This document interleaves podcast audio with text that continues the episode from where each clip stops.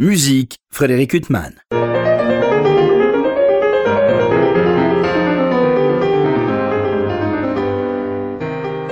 Bonjour, Frédéric Huttman au micro. J'ai le plaisir de vous retrouver pour un nouvel entretien. Aujourd'hui, j'ai le très grand plaisir de recevoir Théodore Lambert. Bonjour. Bonjour, monsieur Huttman.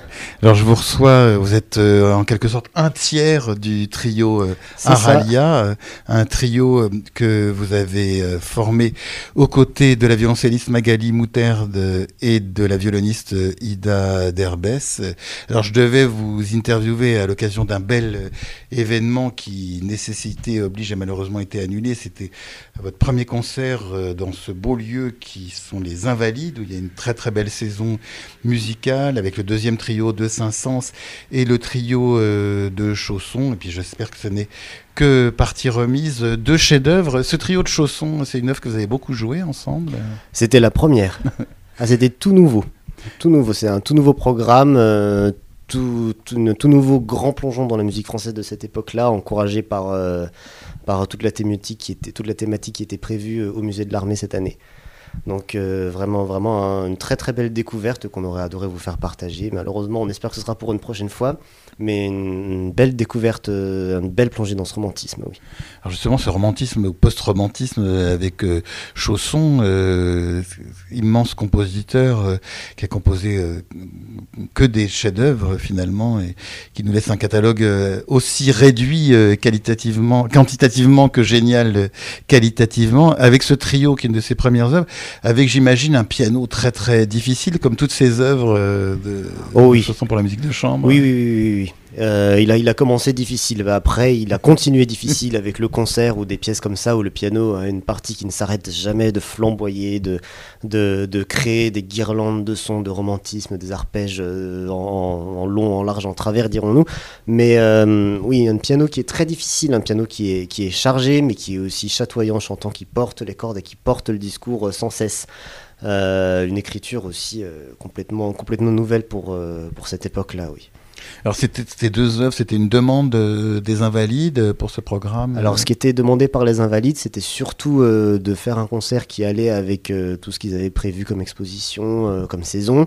donc c'était comme tout tournait autour un petit peu de la, la propagande. la propagande en fait, on avait pensé à ça parce que au départ, en fait, au, au 19e siècle, en France, on jouait euh, dans la musique instrumentale, on jouait principalement de la musique allemande. Et on, va essayer de faire court. On a perdu contre la Prusse en 1870, donc euh, c'était plus possible. Il fallait qu'on fasse notre propre musique française pour faire de la musique de chambre. Vous comprenez, on n'allait pas continuer à jouer la musique des Prussiens. Alors, c'est pas forcément des, très belles raisons, mais il n'empêche qu'à partir de ce moment-là, il y a eu plein de musiques de chambre en France qui ont été créées en même temps. Donc, on avait euh, Franck, c'était un petit peu avant, je crois encore qu'il y en a eu, mais il y en a eu les trios de Saint-Saëns, les euh, trios de Chaussons, euh, après euh, Debussy, etc. Et c'est pour ça que tout ce qui est de l'ordre de la musique de chambre en France est, beaucoup plus, est beaucoup plus nombreux à la fin du 19e siècle, en fait.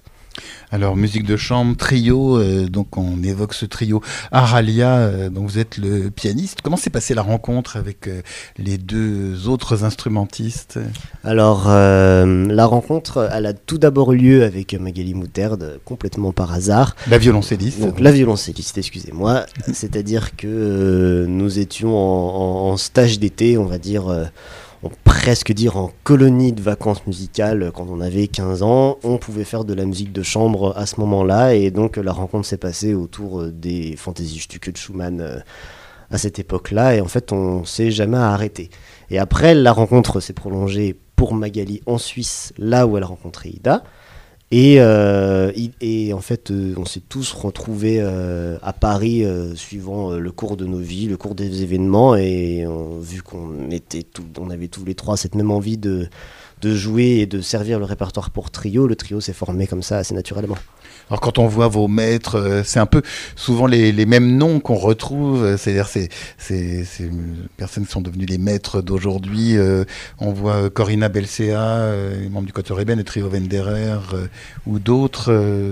oui. Donc c'est quoi Il y a un itinéraire un peu, quand on recherche des maîtres en musique de chambre, en trio, on va aller vers ces personnes qui sont tellement investies dans leur art Je crois qu'on on a la chance de pouvoir les rencontrer, c'est quand même des personnes qui, c'est quand même des personnes qui jouent partout, qui jouent le répertoire, qu'ils connaissent, qui ont envie de le transmettre. Et euh, on a la chance de pouvoir passer un, petit peu de temps avec eux. Euh, vous, savez, voilà, quand par exemple on est, pianiste, euh, il y a beaucoup, beaucoup de pianistes, ils, jouent tellement partout. c'est très, très difficile de les rencontrer. Et en musique de chambre, on a eu la chance d'avoir moins de difficultés tout simplement à rencontrer ces gens-là. Donc vous, le trio, euh, euh, vous Théodore Lambert, quand vous étiez petit, vous écoutiez, je sais pas, les 10 du Beaux-Arts Trio ou le trio Stern, euh, Rose, Histomine Je pense que le Beaux-Arts Trio, j'ai dû tout écouter des heures et des heures et des heures, je crois. Oui, oui, oui vraiment. Et alors, c'est quoi? C'est une sorte d'idéal ou alors il faut justement s'en détacher Est-ce qu'il faut s'en détacher je sais pas si je, je, sais pas s'il faut s'en détacher. Alors quand même ils font alors déjà le plus important, c'est quand même déjà qu'ils donnent le goût de ce répertoire là. Alors ça quand même il faut quand même commencer par là. Donc une fois qu'on a le goût de ce répertoire là et qu'on rentre dedans et qu'après on revient aux enregistrements, on se dit mais quand même qu'est-ce que c'est beau quand c'est eux qui jouent et que du coup on va plus loin et on est encouragé comme ça. Euh, après, je crois que ce qui, ce qui est le plus important, c'est tout simplement, euh, euh, modestement, il faut se dire que la musique qu'on joue, elle est très belle. C'est-à-dire quand on est musicien classique, on a la chance de, de, de, jouer des, des, œuvres dont, dont on sait qu'elles sont belles, en fait. On sait que c'est des œuvres qui sont magnifiques. Et juste le fait modestement de se dire déjà qu'on va partager aux gens euh, la beauté de ses œuvres, parce que si on le fait pas, en fait, ça reste juste des, morceaux de papier, vous voyez. Sinon, pour, euh, pour le commun des mortels, c'est rien du tout. Donc, euh, transformer ce morceau de papier en ce qu'il est censé, enfin, ce qu'il est censé signifier réellement, c'est-à-dire toute cette musique. Et et en fait, si on le fait sincèrement, si on le fait par rapport à ses propres goûts, si on le fait par rapport à quelque chose où on, on se dit que, c'est beau et que euh, on est en train d'essayer de rendre justice à cette musique, je crois que c'est ce qui est le plus important. Et après, euh, on reste soi-même sans forcément euh, chercher volontairement soit à se détacher des maîtres qu'on a eu avant, soit à leur ressembler particulièrement. D'ailleurs, c'est finalement quand on, quand on travaille avec ces maîtres-là, c'est un petit peu ce qui nous enseigne aussi. Et alors, par exemple, ces deux trios, euh, excusez-moi de remuer le, couteau, mais il est presque autant pour nous que pour vous. Euh, ces deux trios que vous deviez jouer, vous les avez travaillés avec certains de vos maîtres, ou alors il y a un moment où on se dit, euh, ça y est, on, se lance et on travaille de manière totalement autonome alors, on les a travaillés. On a travaillé certains extraits avec certains de nos maîtres, parce que c'était un programme, on va dire, tout nouveau qui était euh, et donc on était en train de parachever la préparation avec certains de nos maîtres. Alors on était censé faire ça à Paris. Euh, justement, euh, je, pense qu'on était censé parachever tout ça juste avant qu'on soit tous confinés une deuxième fois. Donc on n'a pas pu beaucoup beaucoup voir de maîtres malheureusement. Mais c'était un petit peu ce qui c'était un petit peu ce qui était prévu. Il y a une histoire. alors il faut malheureusement j'ai pas les euh, j'ai plus euh, les noms de tout le monde, mais j'avais j'avais accompagné une masterclass du, du, du violoncelliste euh, Franz Elmerson il y a quelques années au, au masterclass du festival de Prades. Grand violoncelliste, grand chambriste. Voilà, exactement, disciple de Rostropovitch entre autres. Et en fait, euh, il avait dit à, un des élèves qu'il avait une connaissance, et là malheureusement je me souviens plus de qui c'était, mais je sais que l'histoire, je suis sûr qu'elle est vraie, qui se baladait, euh, qui, qui, marchait, je suppose, alors dans un des conservatoires pour jeunes prodiges qu'il y avait euh, dans, dans, la Russie de cette époque. Il entendait quelqu'un qui travaillait, qui travaillait, qui avait cours, euh, voilà, comme on, comme, on, comme on s'en doute, et il a passé la tête par la porte, et c'était David Oistrakh qui avait son cours, en fait, vous voyez. Donc, c'était pour dire qu'il fallait pas, c'était normal. il faut, il faut avoir toujours des oreilles extérieures, à qu'on ait 10, 5 ans, 20 ans, 30 ans et moi je sais que j'ai des professeurs qui voient toujours leur professeur une fois de temps en temps euh, pour euh, pouvoir avoir un retour aussi. Donc je crois que tant qu'on peut en avoir, il faut en avoir et ça n'empêche pas, euh, ça empêche pas déjà non seulement d'être soi-même et puis on sait que quand on va voir certains professeurs, c'est aussi ce qu'ils veulent, c'est qu'on soit nous-mêmes finalement. Théodore Lambert, pour préparer cet entretien, j'ai regardé le site internet de, votre euh, trio. Vous avez déjà un grand répertoire pour un jeune trio. ah, en fait, je, crois que je, crois que parfois le, monde de la musique, déjà, déjà l'amour de la musique fait qu'on a envie d'emmagasiner beaucoup de choses vite, il faut quand même le dire. Et euh, comment dire, on est un petit peu obligé quand on débute, euh, vous savez, euh, ici, quand il faut jouer, il faut pouvoir jouer pour telle saison, telle saison, il faut commencer à avoir beaucoup de répertoire vite, je crois. Maintenant, c'est. D'ailleurs, ça, ça, ça, ça a toujours été nécessaire, en fait. Mais à côté, par exemple, du trio de Chaminade, euh, qui est une œuvre euh, euh, belle et rare, il y, a tous les piliers du répertoire que j'imagine on doit vous demander en tant que trio. Ça. les trios de Schubert, l'Archiduc ou des. Voilà, c'est des choses comme ça. Et on n'a pas fini avec les piliers, parce qu'on reste quand même un jeune trio. Donc on les a pas tous encore. Mais on, va y arriver. Donc oui, donc justement, dans les piliers, des trios de Haydn, c'est déjà arrivé un certain nombre de fois. Ravel, c'est déjà arrivé, ça y est. Euh, Qu'est-ce que vous disiez aussi Alors l'archiduc, non, c'est pas encore arrivé. Schubert, ça, ça, a commencé à arriver, qui est vraiment un pilier, pour, pour le coup, un pilier du répertoire. Ça, je crois que celui-là, c'est un incontournable. Le, Qu'importe si c'est le deuxième ou le premier d'ailleurs. Et alors, euh, comment ça se passe pour construire euh, le répertoire? Parce qu'il y a déjà les demandes. Là, on évoquait ce concert aux Invalides où on vous demandait de la musique française euh, la fin du 19e. Il y a à la fois les demandes des organisateurs et puis il y a vous, ce que vous voulez apprendre. il y a vos goûts musicaux à tous les trois. C'est exactement ça. C'est-à-dire que, bon, il y a les demandes des organisateurs, mais évidemment, on a quand même nos personnalités aussi. Sinon, c'est pas très intéressant quand même. Et si, on veut parler plus précisément euh, de ce concert, euh, c'est vrai que, euh, alors là, je parlais, je, parlais de moi parce que j'ai pas mes collègues, mais cette musique romantique française, c'est quelque chose que je connaissais déjà avant depuis des années, que j'ai toujours beaucoup affectionné. Le répertoire de chaussons, euh, qu'il s'agisse euh, du poème ou du trio euh, ou du concert ou le poème de l'amour et de la mer, la symphonie. Voilà, voilà, voilà, tout ça. C'est des, c'est un répertoire, la chanson perpétuelle. Voilà, c'est ça, c'est ça que je cherchais aussi. C'est tout, tout ce romantisme là qui va avec Franck, qui va avec Duparc. C'est un répertoire que j'ai toujours, toujours, toujours beaucoup aimé, par exemple. Donc c'est parti de là aussi. Et après, on découvre, euh, on, on découvre Saint-Saëns, qu'on apprécie tout autant. Alors vous pratiquez donc le trio, euh, qui est quand même une des formes euh, par excellence euh, du 18e avec Haydn, 19e avec Beethoven, Schubert, Brahms, Dvorak et plein d'autres. Et bizarrement, au 20e siècle, il y, a des grands compositeurs comme Bartok, Schoenberg ou d'autres. Bon, je mets de côté les trios de Shostakovich. Il y a beaucoup de grands compositeurs dans la première moitié du, 20e siècle qui n'ont pas composé pour cette forme. C'est assez singulier, c'est une forme. Alors après, ça revient euh, puisqu'il y a beaucoup de compositeurs euh, actuels qui composent pour le trio, mais il y a toute une période où on a l'impression que les compositeurs sont éloignés de cette forme. Euh. Ah oui, c'est vrai. Ah, maintenant que vous me le dites, moi je suis pris au dépourvu, mais je, ne voulais pas vous cueillir à froid. on a l'impression que c'est une forme qui est attachée à une certaine période 18e, 19e, puis qui revient après, mais qui est une sorte d'éclipse. Euh. Je, en fait, c'est très, alors c'est très intéressant. Alors, je sais, je sais pas. J'espère que c'est lié à ce que vous dites parce que des fois, il paraît qu'on me dit des, choses puis je parle de complètement de choses. C'est habituel, mais. c'est le propre de l'intérêt d'une interview parce que si on sait déjà ce que vous allez répondre, ça ne voit pas l'intérêt. Bon, ben, alors du coup. Euh, le, par rapport au rapport des compositeurs avec la musique de chambre, comme avec euh, certaines autres formes, mais bon, on va pas, va essayer de pas être trop long.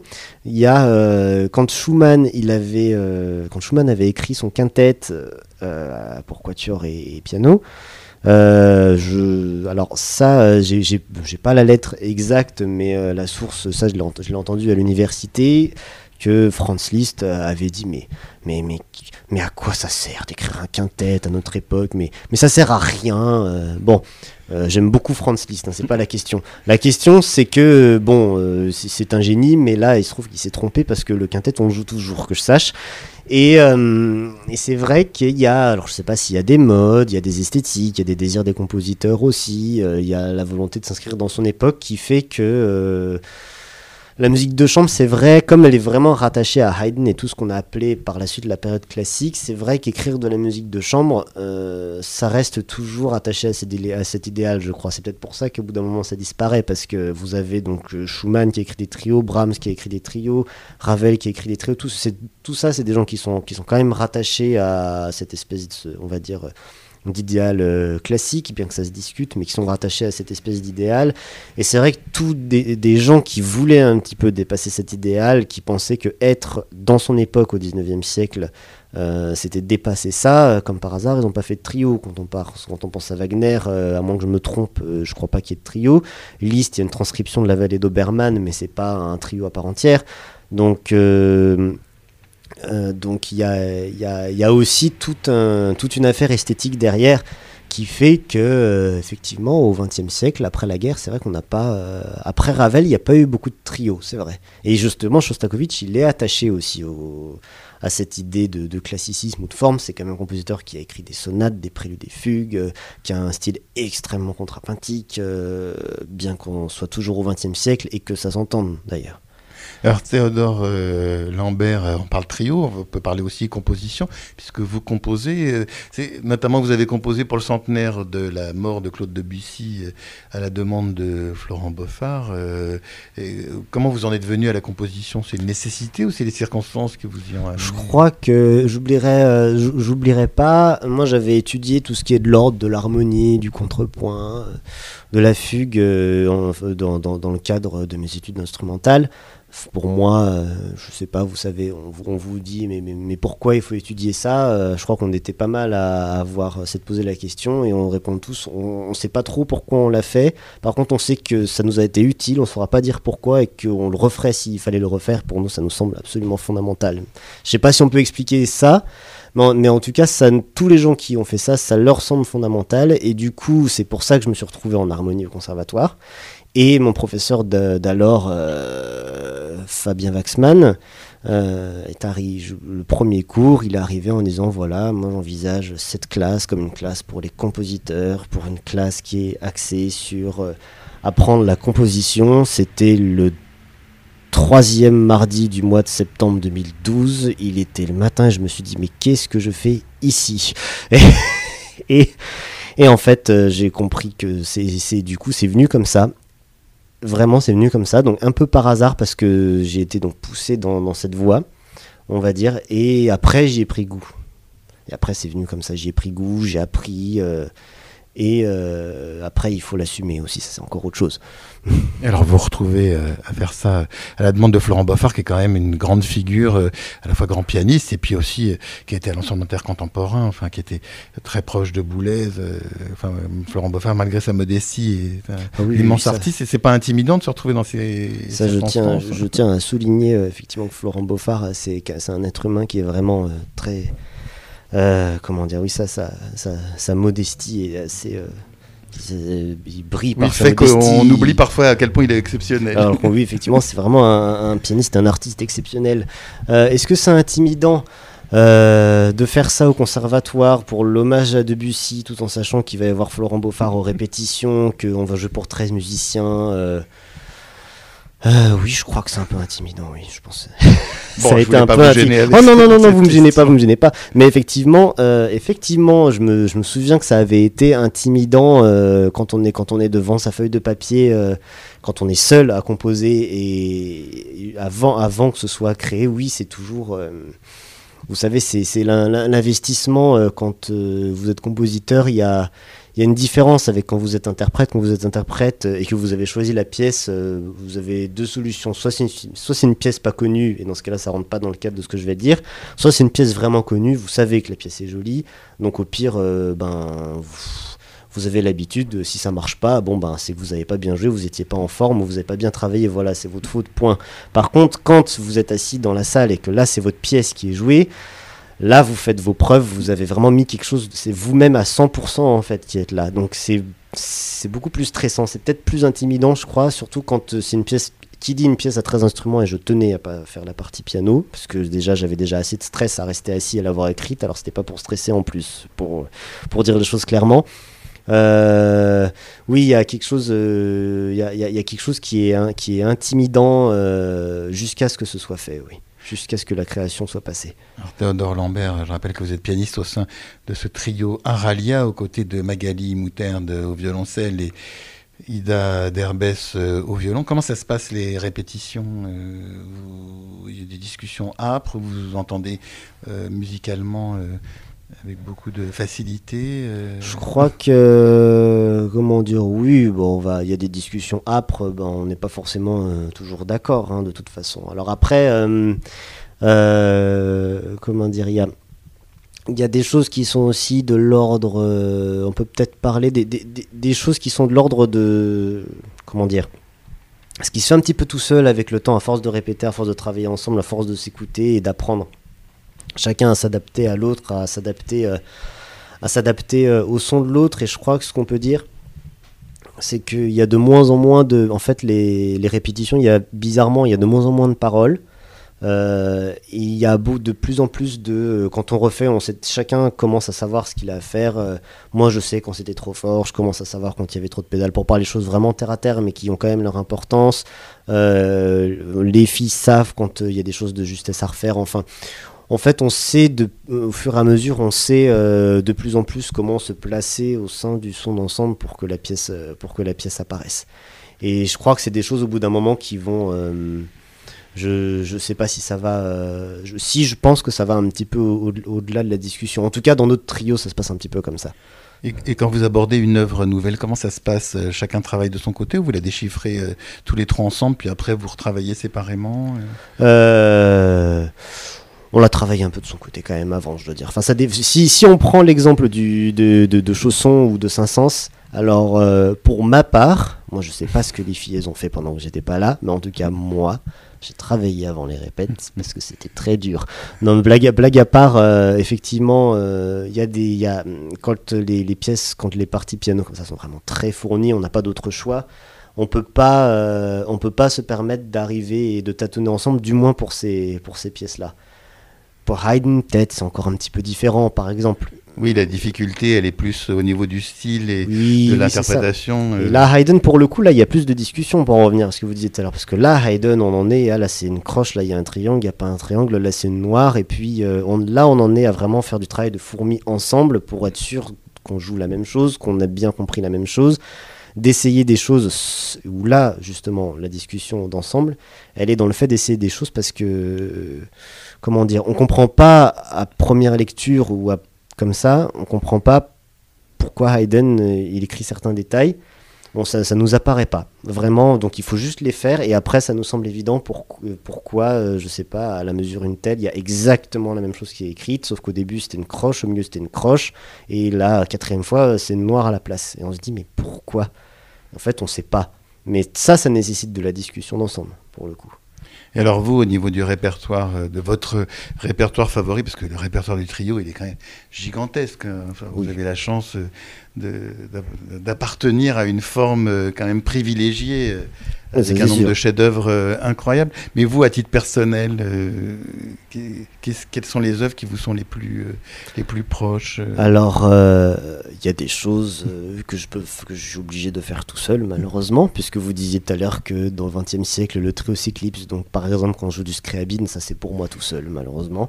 Mais, ou alors. vous avez de la chance, vous au moins, par rapport à vos deux collègues collègues euh, au violon et au violoncelle, au moins vous pouvez jouer du scriabine. C'est vrai, c'est vrai que c'est vrai que j'ai cette chance-là. Moi, je vais pas m'en, je vais pas m'en plaindre. Hein. Je, je, je, suis désolé pour elle. Hein. Bon, euh, si on veut vraiment le répertoire que j'affectionne, euh, alors avec le trio j'ai de la chance parce que tout ce qui est de l'ordre, on va dire du classicisme, tout ce qui est Haydn, Mozart en solo, ça c'est quelque chose que j'ai toujours vraiment apprécié jouer.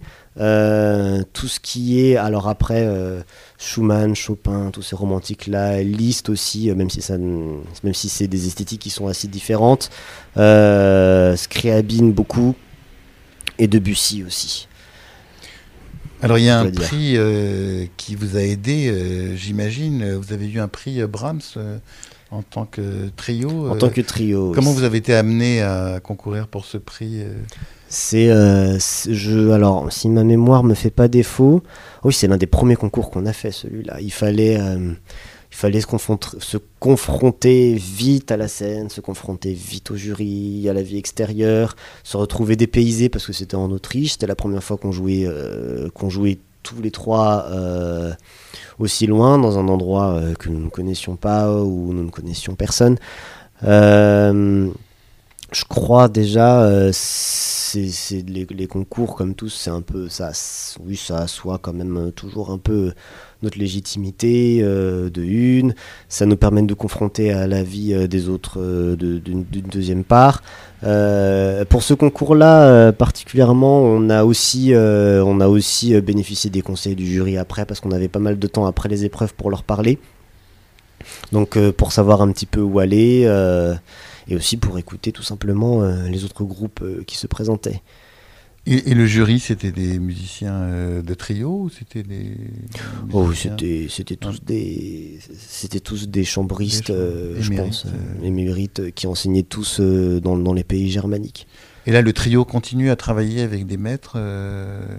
vous continuez à recueillir les, les, conseils de certains maîtres du trio, du trio Wanderer ou du quatuor comme Corinna Belcea Toujours. Toujours, du coup. On s'arrête pas, euh, s'arrête pas d'avoir la, vie extérieure. Et, euh, quelque part, euh, moi, ça fait quand même, enfin d'ailleurs tous, hein, ça fait quand même longtemps qu'on prend, qu'on prend des cours. Je crois, j'ai, fini mes études de piano solo au conservatoire, il doit bien y avoir 5 ans, quelque chose comme ça.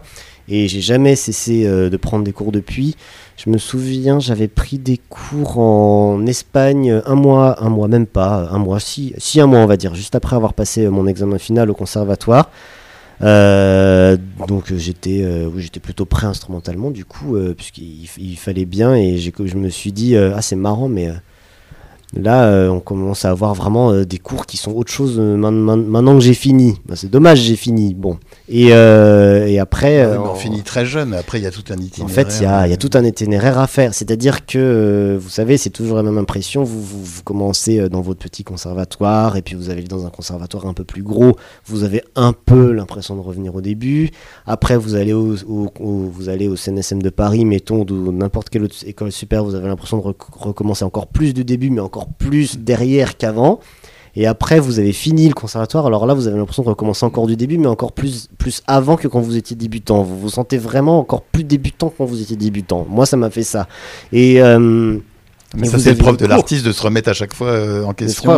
oui, de toute façon, je crois, je, je, sais même pas si c'est nécessaire. Moi, ça m'apparaît. Vous, vous, voyez euh, les, les, derniers cours qu'on a eus, et pourtant, il y a des professeurs que je connais depuis un certain nombre d'années.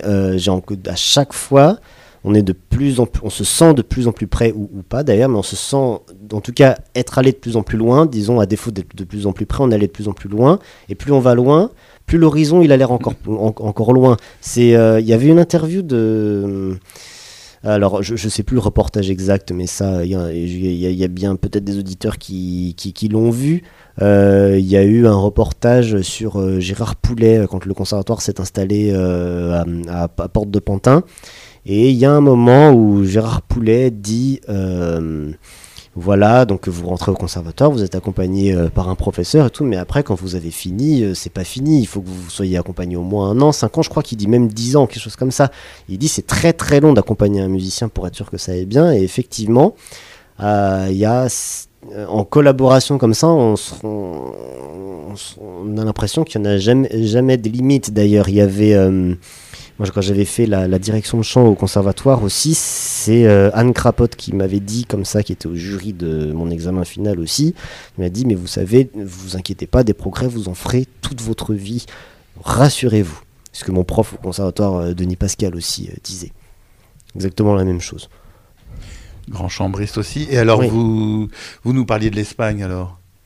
Vous êtes resté un mois en Espagne et nous on reste sur notre fin parce que l'Espagne. Vous vouliez parler de quel euh, Ah parce que j'ai fait j'avais fait le Barcelona Piano Academy en Espagne. C'est pour ça. C'était euh, j'y suis allé oh c'était c'était j'y suis allé deux fois. Et c'était euh, là, c'était des maîtres d'un petit peu. Oh, il y avait de, de l'Europe et des États-Unis. Alors, ce qui était vraiment bien avec cette académie-là, je trouvais, c'est que on n'était pas, on n'allait pas en fait euh, voir euh, un seul professeur et puis les autres professeurs euh, derrière les autres portes et puis on les voyait jamais et on avait et on n'avait jamais de cours. Ce qui était, c'est ce qui était vraiment permis par la formule de cette académie, c'est qu'on pouvait rencontrer beaucoup de professeurs et beaucoup de points de vue différents en, en une semaine, je crois une semaine, une semaine ou un petit peu plus peut-être. C'est quelque chose qui m'a qui m'a beaucoup appris au-delà de, de, de, autre chose qu'on souligne pas assez donc je le ressouligne. C'est le fait d'écouter les autres participants de l'académie pendant les cours qui étaient tous publics des gens qui venaient de partout mes collègues qui venaient de, de toute l'Europe de toute l'Asie euh, ou des ou des États-Unis ou de, où vous voulez euh, et de et, et tout simplement de les entendre Théodore Lambert, on parlait tout à l'heure des grands trios, euh, on parlait du Beaux-Arts Trio. Euh, pour terminer cet entretien, vous, en tant que pianiste, euh, vous êtes venu à l'instrument parce que vous aviez entendu des pianistes que vous adoriez petits, ou alors c'est un environnement musical personnel Ça, je suis toujours je suis toujours, toujours désolé pour la personne qui, qui me pose cette question parce que j'ai beaucoup de collègues qui peuvent dire qu'ils avaient soit le piano à queue à la maison, soit qu'ils allaient souvent au concert avec leurs parents. Et moi, j'ai pas des parents musiciens et j'ai fait de la musique totalement par hasard. C'est une histoire euh, très différente parce que, euh, parce que je, crois, hein, je devais avoir 8 ans et il devait y avoir, euh, je sais pas, une promotion, des stockages sur des, sur des claviers dans la grande surface à côté de chez moi. Vous voyez, c'est pas, pas ce qu'il y a de plus romantique. Et au départ, je voulais être ingénieur en automobile. Le clavier est arrivé à la maison, j'ai changé d'avis et ça m'a jamais quitté. C'est un hasard, un vrai hasard. Et j'ai voulu faire ça immédiatement. Et après, j'ai dévoré les albums, j'ai dévoré le piano. Tout de suite, j'ai su que c'était ça que je voulais faire. Bah, c'est moins dangereux que l'automobile, et en tout cas, nous, on s'en réjouit. Euh, oui. Lambert. En tout cas, bah, votre réponse n'était pas du tout décevante, et on n'attendait pas une réponse particulière, et c'est toujours intéressant de voir le cheminement qui peut mener euh, quelqu'un euh, à exercer cet art et ce travail, les deux conjugués. Et donc, j'espère qu'on aura très bientôt l'occasion d'écouter en live ce trio Aralia, auquel vous appartenez aux côtés de la violoniste Ida Derbès et la violoncelle euh, Magali Mouterde. Il me reste à vous remercier infiniment d'avoir été mon invité. Oh ben merci à vous de m'avoir invité. Pour illustrer cet entretien avec le pianiste Théodore euh, Lambert, pianiste du trio Aralia, je vous propose euh, d'écouter le deuxième trio de Félix euh, Mendelssohn, un des grands chefs-d'œuvre pour cette euh, formation. Malheureusement, le trio Aralia n'a pas encore enregistré de disque, de telle sorte que nous écouterons d'autres interprètes, à savoir le trio avec clavier d'Amsterdam. Merci pour votre écoute. Bonne fin de soirée sur RCJ.